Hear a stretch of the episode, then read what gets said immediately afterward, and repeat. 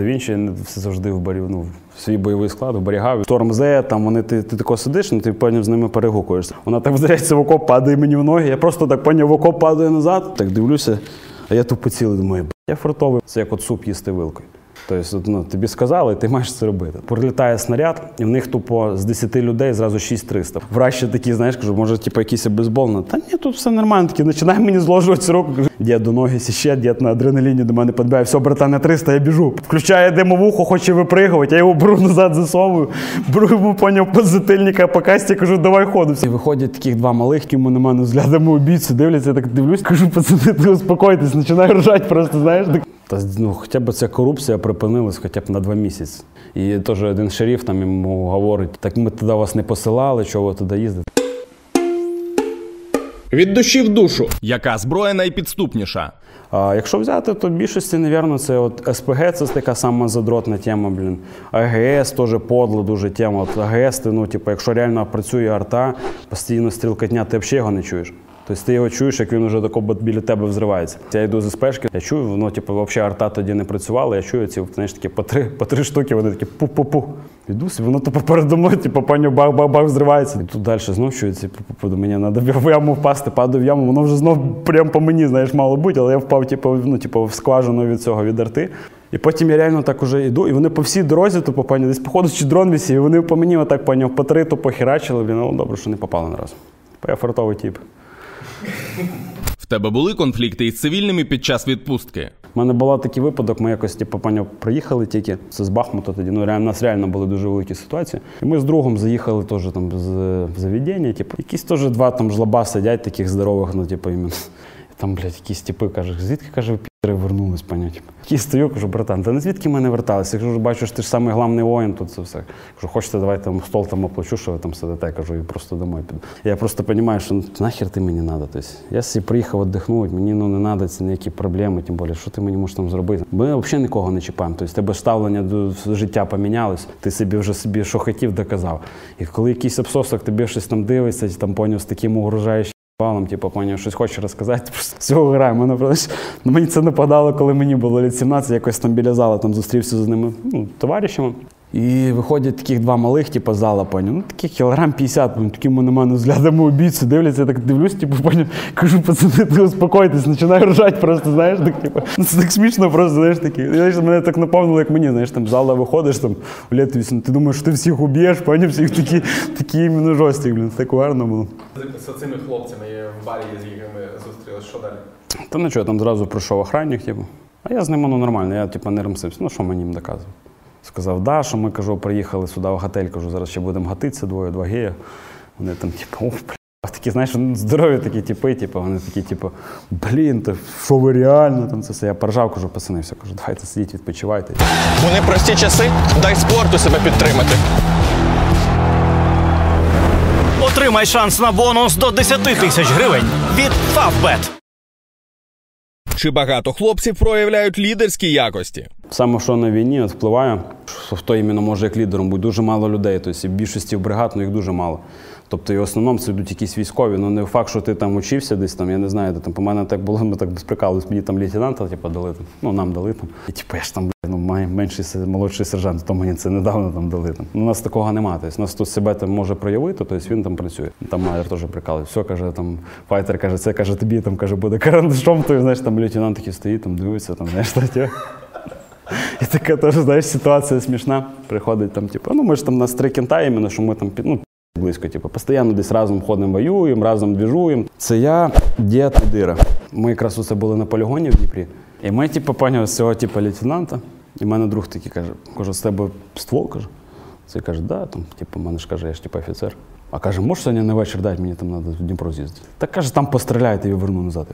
Та ні, ти каже, ти що прикалися, це ж моя табельна зброя. А, точно, то їдемо зі мною, ти постріляєш, каже, я тебе каже, верну, каже, назад. Такі, це такі, знаєш, такими глазами, там, типу, такі не розумієш, як типу, ну, всі, коли в новий колектив ти приходиш, це все, що на війні, що на цьому. І знаєш, я не розумію взагалі наших типу, шуток там і тому подобне. Ну, більшості людей реально, хто такі до нас приходить, у нас дуже юмор такий жорсткий. Повернешся у Махач? Ну, я думаю, так, да, пару боїв зробив ще. Ну, хоча б як мінімум фінал добиться. То... Так, Махач, верни мої деньги, знаєш таке. Дайте пополам, знаєш, поділись хотів. Та я в те, що в мене вже останні ці боя, як косозалійником бився.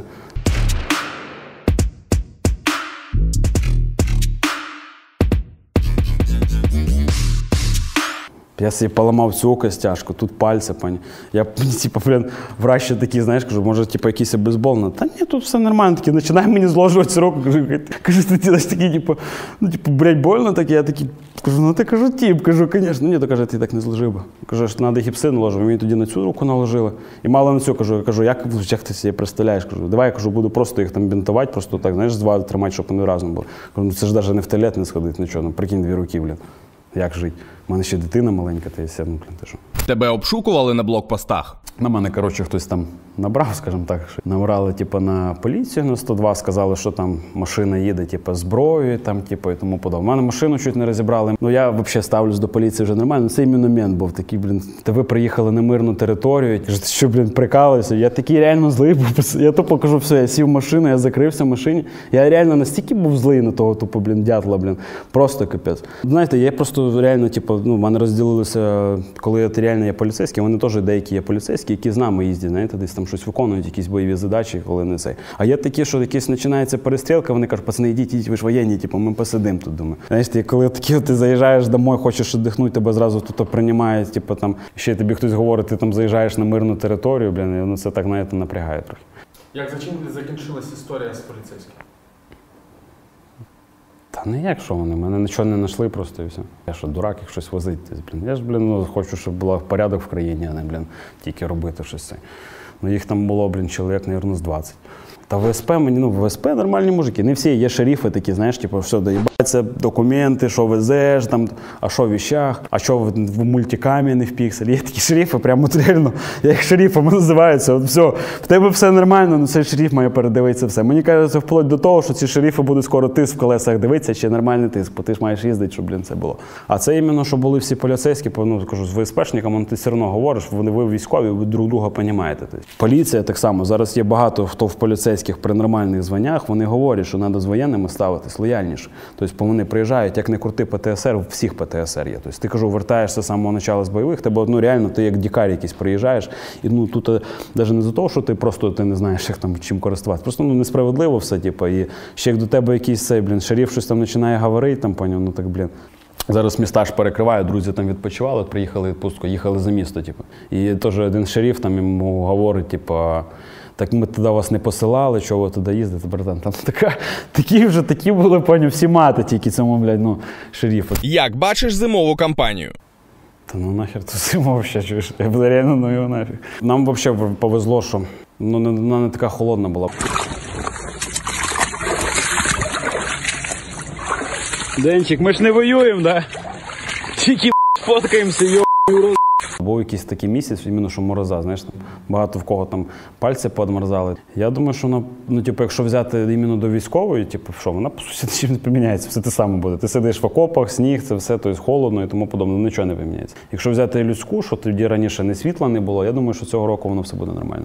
Тобто, по-перше, держава зробила різні проекти, що буде, знаєш, і світло, є тепло і тому подібне. Тобто людям буде легше. Військовим, типу, я думаю, що блін, ну нічого не ну, взагалі нічого не зміниться. Хіба за FPV Знаєш, типу, зимою ти як не крутити, не такий бистрий і тому подобне. Бо ти, якщо сидиш на позиції, якщо брати іменно піхоту, ти ж вдіваєшся тепло, по блін в полях це взагалі там вітри розганяються до такої швидкості, що там дуже холодно. І я думаю, що в піві дуже буде велику роль відігравати. Що, типу, буде трохи важче в піхоті, дуже буде важко. Буде зараз і в піві, по FPV ви самі бачите, типу, що в нас, що в них.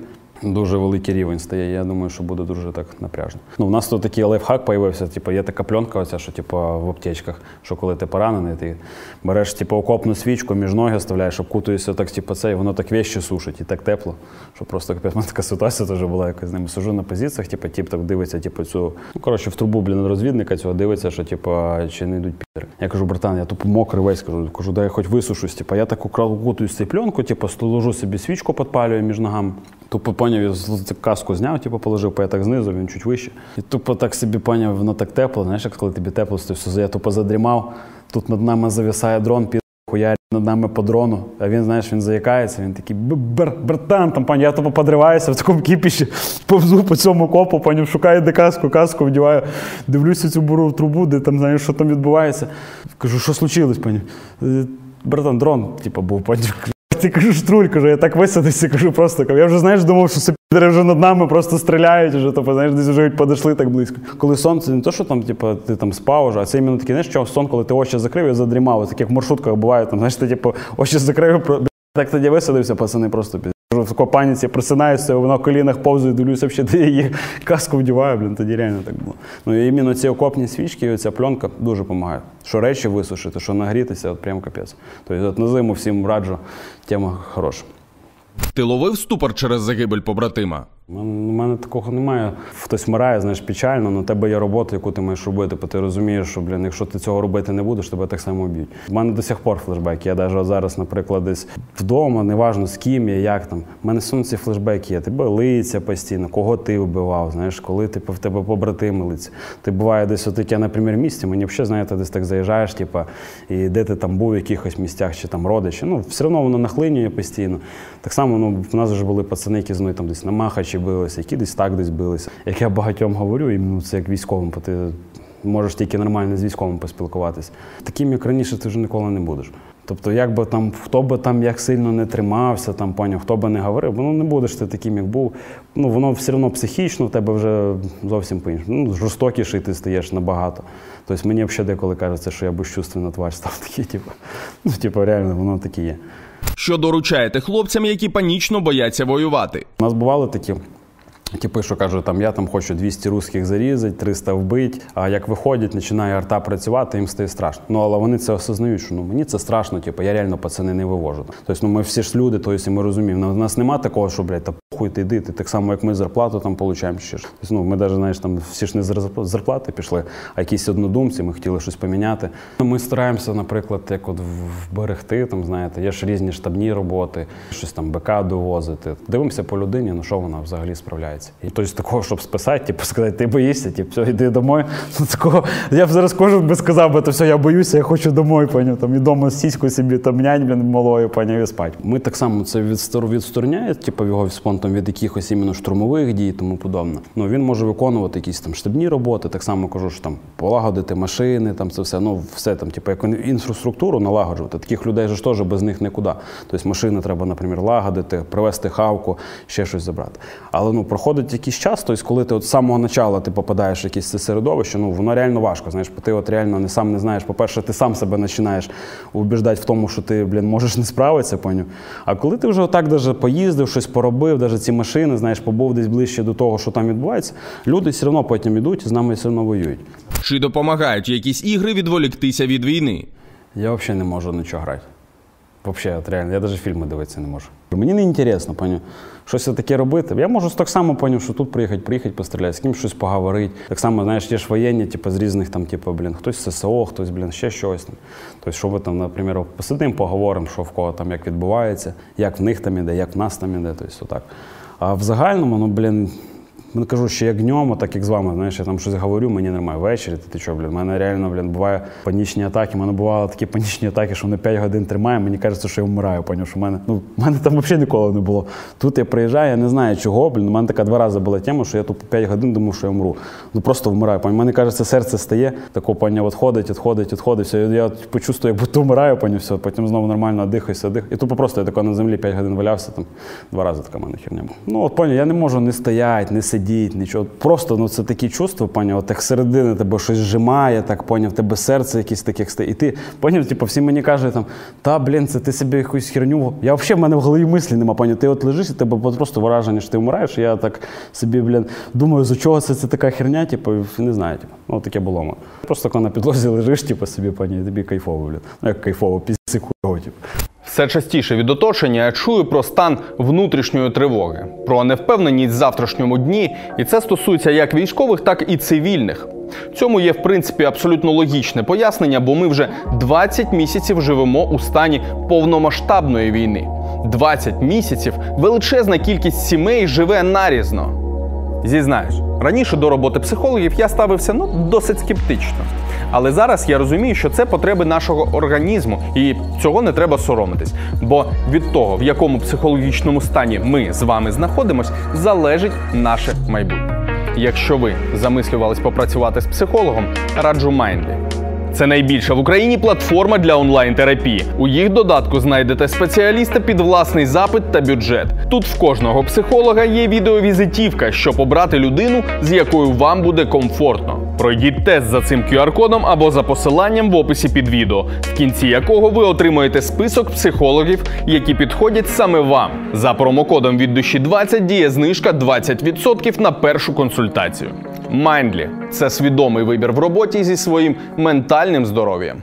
По тобі відпрацьовувала FPV? Це таки теж смішна така ситуація. У нас заїхав дід на позиції. Я маю їм вивезти типу, 4 пулеметчика, тобто, щоб зробити вогневу підтримку. Мені кажуть точку, куди я маю виїхати. Я їду по крапиві. Типу, мені зразу каже командування, там дуже сильно плотно працює FPV. Каже, сідай лучше так, щоб ти типу, в навід, ну, типу, вікно навідника, бо я їхав на спартані, щоб ти міг випрыгнути. А я сідаю, типу, туди, а мене, ну, що я типу, в бронежилеті, я не можу всередину запригнути. І ми так приїжджаємо туди, типу, я дивлюсь на точці, все кажу, стоп, кажу, десант, висадка, типу, з понтом. Вони відкривають, двоє висаджуються. Я так дивлюся, так, знаєте, де точка наша, типу, три дрони висять. Я ще так думаю, нічого собі в нас аеророзвідка працює, типу, іменно де ми маємо висаджуватися. Зразу собі дивляться, що тут Нема. Дивлюся, він так скидом, типу, висить, так висить. Дивлюся, він так підлітає до мене. Я сьогодні, типу, кажу, давай ходу, братан. Він дає ходу, воно так бачу, падає граната біля нас. Добре, що я знаєте, вище ж воно падає все. Взривається біля бронетехніки, ми від'їжджаємо метрів 10. Я кричу пацанам ще, пацани, десант, довисаджуємося. Вони поки довисаджуються, я так піднімаю голову, летить в піві, паню. Хочу випрыгнути, паню, я засну, типу, я не можу випрыгнути, просто і мене така на секунду. Думаю, Пані, фух, пролітає, вдаряється в дерево, взривається. Я цьому кручу ходу. Це що робить цей водитель Спартана? Включає димовуху, хоче випригувати, я його беру назад засовую, беру йому поняв позитильника по касті, кажу, давай ходу. Все, він розвертається, і ми собі не втьоки, знаєш. Так само ми оце пробули там на позиціях десь 30 годин, нас за 30 годин ну, розібрали іменно в піві. Тобто і в піві, і з кідами. Тобто ми оце, як в мене діда лопануло, тобто ми сиділи, нас вже залишилося 5 людей. Постійно скиди, тобто два дрони висить, тобто один висить, один залітає, скидає гранату, другий улетів, поки цей завісає, тобто прилетів, і вони отак постійно, постійно, постійно скидають. А там ну, прикольна атмосфера, тобто, поняв, шторм зе, там вони ти, ти тако сидиш, ну ти поняв, з ними перегукуєшся. Тобто вони там там жись, жизнь там ворам, всяка така от поїбо. Я там жизнь друзям, там виходжу, там їх там грушу, панів там. Потім вони щось там пані вже теж ці, блін, кадировці, теж вибігають там з РПГ, пані там Аллах Ахбар, там вони теж в групу людей, ну там прикольно, знаєш, такі перегукуюся, кажу, здавайтесь, вони там пішов на там ще щось, знаєш, ну, типу, по приколу там. І вони оце реально починають скидати, ну прям жорстко, от прицельно скидають, поняв. Мені теж скидають гранату, вона так взривається в окоп, падає мені в ноги. Я просто так поняв, в окоп падаю назад, ногами до цей взривається, я встаю, весь поняв в диму, воно ж як гранати взриваються, воно це такий запах хімічний, поняв. Геть дихать нема чим, так дивлюся. А я тут поцілий, думаю, я фартовий, просто пацанам кажу, пацани, капець, я кажу, фартовий тіп. Стою, дивлюсь далі позицію, реально проходить дві минути, завісає знов дрон, скидає, ну, хоче скинути на пацанов, пацани забігають, там таке маленьке укриття було, де ну, боєприпаси були. Вони забігають, він не скидає. Він, вони виходять, він скидає, і тупо поняв, два тіпа забігає, між ними падає граната ефка. І вони отак на діда падають. Дід до ноги сіще, дід на адреналіні до мене підбігає. Все, братан, на 300, я біжу. Просто тако відбігає на метрів 50-100, пережимає собі дві ноги турнікетами. Кажу, все, типа командуванню передаю, що ну, блядь, я приймаю рішення на себе беру командування, що я відступаю, типу, блін, понадає винести діда. Підбігаю до діда, так само зажимаємо ну, максимально турнікети, бо ти сам собі не дожмеш, воно ж болить. Там. Чотири карандаша десь оказалися, вони десь там, типу, що поранених ми відпускали, там вони там легкі були поранені, але все рівно, що вони не можуть вже типу, довоювати. Вони пробують нести діда, я розумію, що це така шляпа, типу, що вони не можуть навіть його нести. Кажу, все, пацани, ложіть його. Я знімаю свою екіпіровку, його, що знаєш, як я йому перевіряв, так само його екіпіровку зняв, щоб подивитися, чи немає ніде там легені не пробиті. Я його закидаю собі на плечі, несу по цій пасаці. Кажу, ні, братан, кажу, давай виходить на дорогу, ну і нахер. Кажу, шобнуть вже двох. Виходжу, а в нього така шапочка була, типу, він її там любив. Знаєш, така, що під каску вдівається камуфляжна, вона цепляється за віточку, падає. Типу, він такий, «Блядь, моя така охуєнна шапочка. Кажу, братан, не гани, нам пані. Бля, я, мабуть, десь кілометр ніс. І реально, знаєш, ми несемо, типу, він такий, бля, може там передихни, знаєш, я там передихав, раз п'ять його лежив, потім знову на себе, знову несеш. Кажу, ну, бля, не зря качаємося, кажу, братан, знаєш, типу. виношу вже. А я виніс, і в нас ще там, е, це що був з дири, Ті був в нього ну, поранення таке в руку, дуже типу, глибокі рани і дуже кровотеча. Знаєш. І обично типу, люди ж як волонтери, там, е, не всі знають, що типу, турнікети не всі хороші. В нього якийсь китайський турнікет, він його там не дожав. Знаєш. Добре, що я з собою ношу дуже багато турнікетів. Там, я десь їх 6 штук беру, то мало ли мене, знаєш, там дві ноги, дві руки, то я собі наложу там, поняв. Ну і ще дополнительно комусь можу наложити. Даю йому свій турнікет, дожав, тобто прийшла кровотеча, тобто я дійшов вже з ними до евакуації, дід і ще один поранений. Тобто, а остальні бойці, які були, тобто по нас всю бронетехніку розібрали. Тобто вона була не робоча, до нас пацани приїжджали, забирали нас на пікапі. Прям.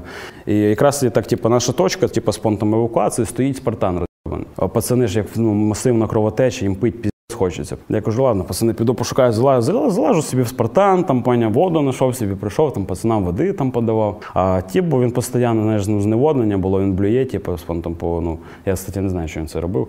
Я якраз так уже щось, типу, в собі попив, блін. Якщо повню якусь печеньку гризу, то подумаю, де я взагалі її взяв, поняв? Це коли п'ю, піднімаю глаза.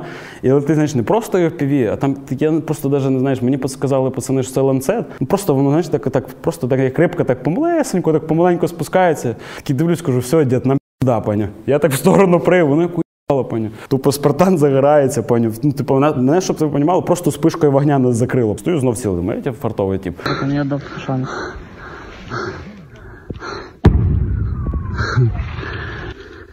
Турникеты, это как хуй Ну да, добре, хоч кров прислала, ти.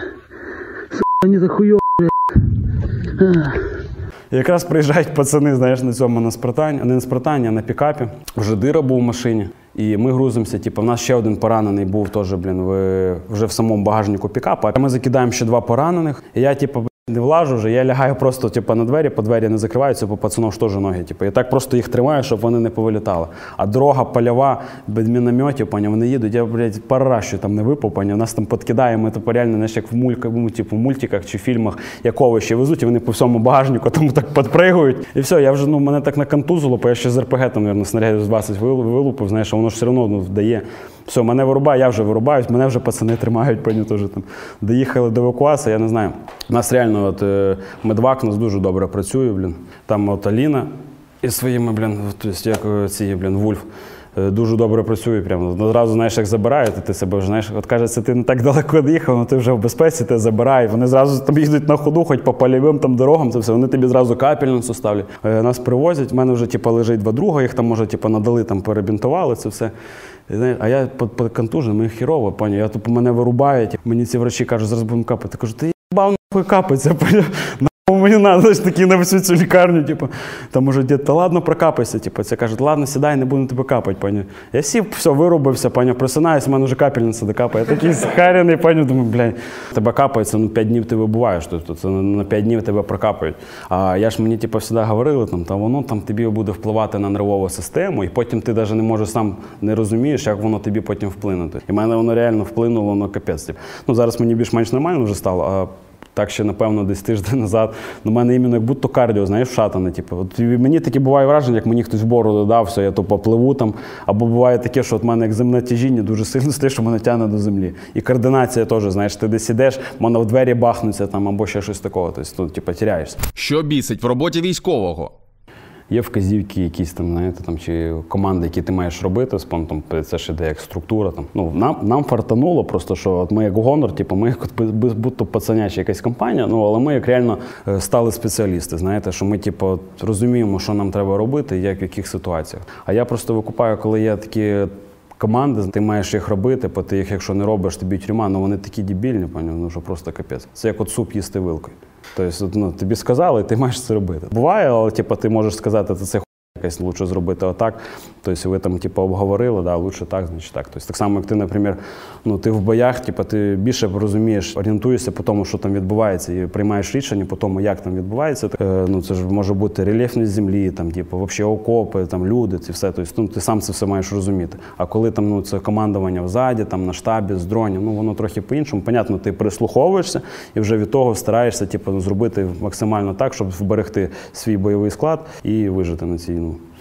Меседж, який би ти хотів передати владі. Та ну, хоча б ця корупція припинилась хоча б на два місяці. Хоча б на два місяці. Два місяці, ну подихай, тобто там вас там все одно мільярдери вже всі, щоб пацанам хоча б машини покупляти, там, ну це все. Знаєш, бо реально я тако дивлюся, ну кожен другий збори ділить. Що машини, ну машини це взагалі ну, розходний матеріал. Що таке, блін, машина не бронірована? Ну просто от реально, я не говорю там, всі ми люди, я розумію, що в першу чергу кожен думає про свою сім'ю і хоче якось багатитись. Ну хоча б зробіть ну, два місяці, ну полгода, це реально полгода, це б капець би нам допомогло б на війні. Корупція ні. Як в гонорі пережили втрату да Вінчі? Чесно, важко.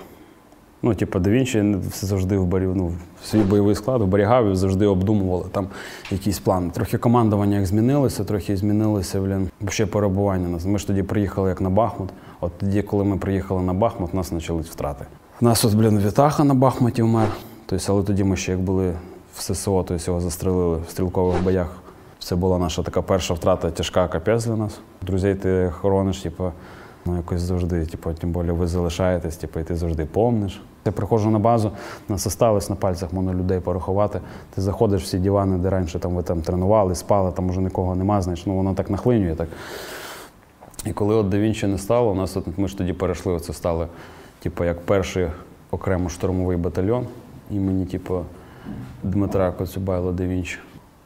Тоді в нас багато помирало. Ну, я, я думаю, що це не тільки типу, так від- стало, що з того, що командування змінилося. Я думаю, що і помінялася типу, робота взагалі. Що ми раніше, бач, професійніше більше як в ССО були, а потім перейшли, що ми як піхота, типу, і в піхоті, ну як не крути, всі піхотинці вмирають. Тобто це саме неблагодарна робота. Всі генерали отримують медалі, ми отримуємо пулі, блядь, і осколки. Хто загинув з Махачу? Ну, У нас Тьома загинув. Ще така, знаєте, ситуація була, що він типу, приїхав. Він якраз в той день ми міняємося на позиціях. Він каже, давай, братан, сфоткаємося, типу, з Махача, типу, всі. Кажу, братан, та ще сфоткаємося. Типу, каже, та давай зараз. Типу, а ми щось якраз там, ну, якась ситуація, там, чи арта тоді почала так сильно працювати по ньому. Каже, типу, ми не сфоткались, ми помінялися, проходить день, і йому прилітає типу, осколок в голову, знаєш, і він тупо жмуриться. Подумаю, знаєш, на такому реально. І реально пацан був, тупо, блін, ну, він такий головастий був, типу, знаєш, він реально робив. Його тема була це FPV, поняв, всякі ці скиди. Він от реально шарив прям піздець. Це іменно, що так, знаєш, з нами був. І це він так само, знаєш, там писав через мене, там пішов, що я там в гонорі, типу, там і це все. Знаєш, ну, такі, такі типу, ситуації. Жека чи ж? Да, Жека то взагалі пацани. Ну, ми останній раз це коли якраз перед штурмом. Це Жека і Тихий ще. Ну, Жека іменно з Махача. Це нас лісу, це на Купінському напрямку. Тобто задача їхня, типу, блін, зайняти позиції, тобто, ну, відштурмувати, підбити в позиції. Ми мали типу, з понтом їх далі прийти вже. І от, блін, Жека реально ніколи теж не очкував, типу, блін. От, ну, от ми як не знаю, це гонор, типу, поні, як грядка людей зібралась, де ніхто не очкує, поні. От тако, як взяти його, блін, от, життєву, типу, блін, діяльністю він займався, і актор, блін, і громадський діяч, спортсмен. Тобто. На, тебе на. Давай. Туча интересовался, там, что ты решил, не решил. Ну, таких от реально як розібрати, таких людей дуже мало на наш час осталось. Цвіт нації в зоні вимирання, блядь. Потім паштет він 300, що йому рука. Дира теж 300, йому много осколок пролетів. А з Махача я цілий стався. Інтересно, що надовго. Кажу, такі втрати це дуже важко. Знаєте, коли блін, ти йдеш десь в боях, у нас тоді реально біля шести людей ми тоді втратили, іменно таких близьких нам. вже. І да, це важко.